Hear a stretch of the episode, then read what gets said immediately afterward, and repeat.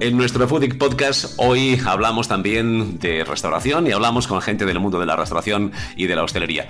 La verdad es que no son pocas las personas que opinan que la cocina de los hoteles eh, no siempre está a la altura deseable. Por eso siempre o a veces elegimos eh, restaurantes antes que la cocina de un hotel. Pero hay honrosas y maravillosas excepciones. Quizá por eso el concepto de hotel gastronómico nos predispone de alguna forma para tener una experiencia culinaria poco habitual. Si yo os digo que hoy vamos a hablar con el gerente y director de un hotel gastronómico, seguramente eso ya os predispone a pensar, seguro que aquí va a haber calidad culinaria. Hoy hablamos con Ignasi Berguñón, chef y director del Hotel Grevol Spa en plena Vall de Camprodón. ¿Qué tal, Ignasi? ¿Cómo estás? Hola, buenos días, Pere. Lo que me gustaría muchísimo es que nos explicaras, Ignasi, qué es eso del concepto de hotel gastronómico. Bueno, eh, buenos días. Básicamente, yo soy, primeramente, soy jefe de cocina ¿vale? que estudié en la Escuela de Hostelería de Barcelona, ahí de Gerona, perdón, y a base de los años, pues me hice director de restauración y ahora pues soy director de un hotel, donde gestiono ambas partes, ¿vale? Cuando definimos un poco lo que es un restaurante gastronómico, eh, lo que pretendemos es que el restaurante esté a la altura de lo que es la categoría de un hotel. Claro, en un hotel de cuatro estrellas, pues la categoría del restaurante tiene que ser pareja, porque si no, el cliente del hotel se va a comer a otros restaurantes y esto no es un buen negocio. No obstante, es, muy habitual y hablamos con muchos eh, directivos de hoteles que nos confiesan, aunque sea en, petit, aunque sea en pequeño comité, eh, nos confiesan que a veces el, concepto gastronómico, el tema de la gastronomía, como no es su core business, eh, no siempre pueden estar a la altura de las circunstancias. ¿Realmente es complicado para un hotel mantener una restauración al nivel del hotel? Bueno, complicado no es. Eh, realmente hay que tener mucha ilusión en hacer tu trabajo. Las ideas que tú tienes como cocinero, pues las tienes que llevar a cabo. Y sobre todo también hay que escuchar mucho lo que quiere el cliente. Un cliente que paga una cierta cantidad de dinero para una habitación, eh, en el restaurante tiene que ser igual. Mm, hay gente que, paga menos en un hotel de una habitación y al final el restaurante, pues bueno, con un menú de cuatro primeros y cuatro segundos ya les está bien. Pero aquí en este hotel del Grevol, aquí en Camprodón, pues el hotel tiene cuatro estrellas. Y por mí tiene que ser la, de la misma categoría. No es difícil, realmente no es difícil. Es complicado, es complicado, porque la restauración es complicada. Hay muchos costes perdidos. Pero bueno, al final con mucha ilusión se llega. ¿eh? Has comentado una cosa muy interesante y es que hay que ser fiel a la profesión y a la, vocación. Entonces tú sobre todo, aunque lo has dicho ahora, es decir, eres director del hotel, pero sobre todo imagino que te consideras un chef, que es lo que eres y de profesión. Entonces para ser fieles a la cocina de territorio, que es la que imagino que practicáis ahí, es cierto que es necesario cocinar un poco en armonía con, los ciclos de la vida, ¿no? Con, los ciclos de la tierra y de tu entorno. a un chef como tú, que está en un hotel, en un sitio precioso como es la Valle de Camprodón, efectivamente, ¿le limita en cierta forma la creatividad el, entorno, un entorno tan de montaña como estar en el corazón de los Pirineos? No, pues la verdad es que no. La verdad es que nosotros tenemos nuestra filosofía de cocina, ¿vale? que a base, a base de los años pues hemos ido estudiando y al final creo que hemos acertado. Mm, la cocina de, aquí, del Hotel Grevol, básicamente es una cocina, aparte de gastronómica, es una, cocina de autor donde de, todos los sitios donde hemos aprendido, he aprendido básicamente, pues al final hacemos una fusión.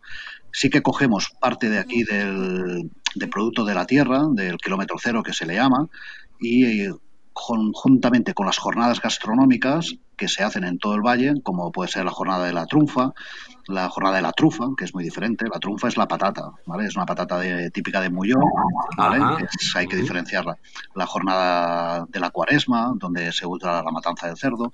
La jornada del potro. Hay varias jornadas. Sí que es verdad que en este hotel, mm, claro, el cliente que viene afuera viene predispuesto a probar cocina gastronómica para probar cocina de autor casera, casolana, ¿no? que le llamas casera, pues ya hay otros restaurantes. Nosotros aquí hacemos un poco investigación de cocina.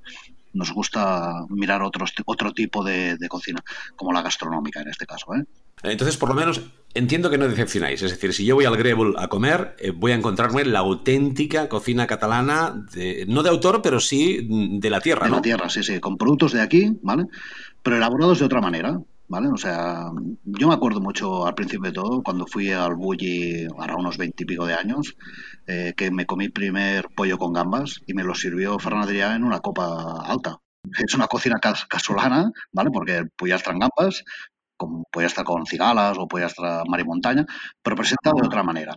Eh, tampoco, no todo es así, ¿vale? Porque si no, el restaurante eh, pasaría a ser de gama alta, altísima. Y para eso ya hay otros jefes de cocina muy importantes, muy conocidos a nivel mundial, ¿eh?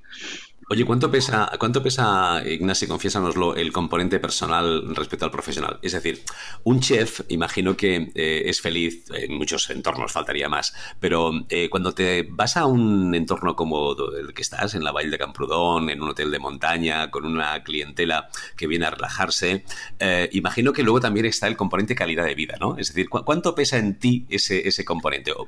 dicho de otra forma, ¿cómo decides irte a, a la Valle de Camprodón y ahí eh, experimentar con la cocina? Bueno, pues me, gusta mucho que me hagas esta pregunta, ¿eh? porque yo soy de Barcelona, Barcelona ciudad. Hasta ahora, hace cuatro años que he venido a vivir aquí. Y el motivo del por qué es porque básicamente nos gusta mucho la montaña, a mi mujer y a mí, a mis dos hijos. Siempre nos ha gustado. Y buscábamos un sitio mm, donde poder disfrutar de la vida y disfrutar de, la vida culinaria en este sentido. Mi mujer también es cocinera. Eh, entonces, entre los dos, pues bueno, nos salió la oportunidad esta. básicamente, la calidad de vida, para mí es lo más importante. Si tú no eres feliz contigo mismo, tampoco vas a ser feliz haciendo feliz a los demás. Eh, entonces, cuando viene un cliente aquí en el hotel, sales de la recepción, lo recibes, le dices cómo ha ido el viaje y lo ves estresado, mm, espérate al día siguiente cuando hayan dormido, cuando hayan desayunado y le, y le haces la misma pregunta. Es un cambio radical 100%. Y esto solo es un día. Pues imagínate cada día. Poderse levantar, abrir el balcón y ver todo este verde. O abrir todo y el balcón y ver todo blanco con la nieve. Esto te da vida, te da vida realmente. Y eso hace que el trabajo pues sea mucho más ameno, mucho más fácil. No me cabe la menor duda y además me da mucha envidia escucharte explicarlo así, de verdad que sí, porque los que estamos en la ciudad, pues bueno, tenemos otro, otro, estilo, otro estilo de vida. Oye, Ignacio, ¿qué porcentaje de clientes proceden de Francia en vuestro caso? Nosotros tenemos un porcentaje bajo, ¿eh? realmente, es un 10% máximo. Un 80% es catalán y un 10% del resto de España. Eh, también estamos en la punta final de España y arriba de todo y realmente no es un acceso muy, muy fácil desde los franceses, porque el acceso fácil sería por Perpiñá Figueras. Claro, para llegar a Camprodón hay que pasar por unas carreteras comarcales y no es, tan, no es tan fácil. Pero bueno, estamos trabajando en ello, estamos trabajando mm, para buscar cliente hotelero francés. Que el cliente hotelero francés eh, tiene, es muy, muy gourmet mm, y muy exquisito realmente. Cuando vienen aquí y prueban el restaurante, lo encuentran exquisito realmente, porque por el precio que se paga para ellos es muy económico y están disfrutando de unas vistas en el restaurante, de una comida excelente, un servicio perfecto. Mm, estamos todos muy contentos, sí, sí.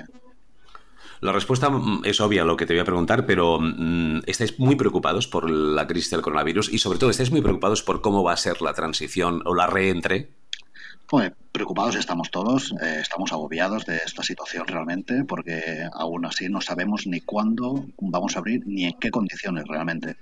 Eh, el tema de la sanidad, el tema en el restaurante será muy complicado.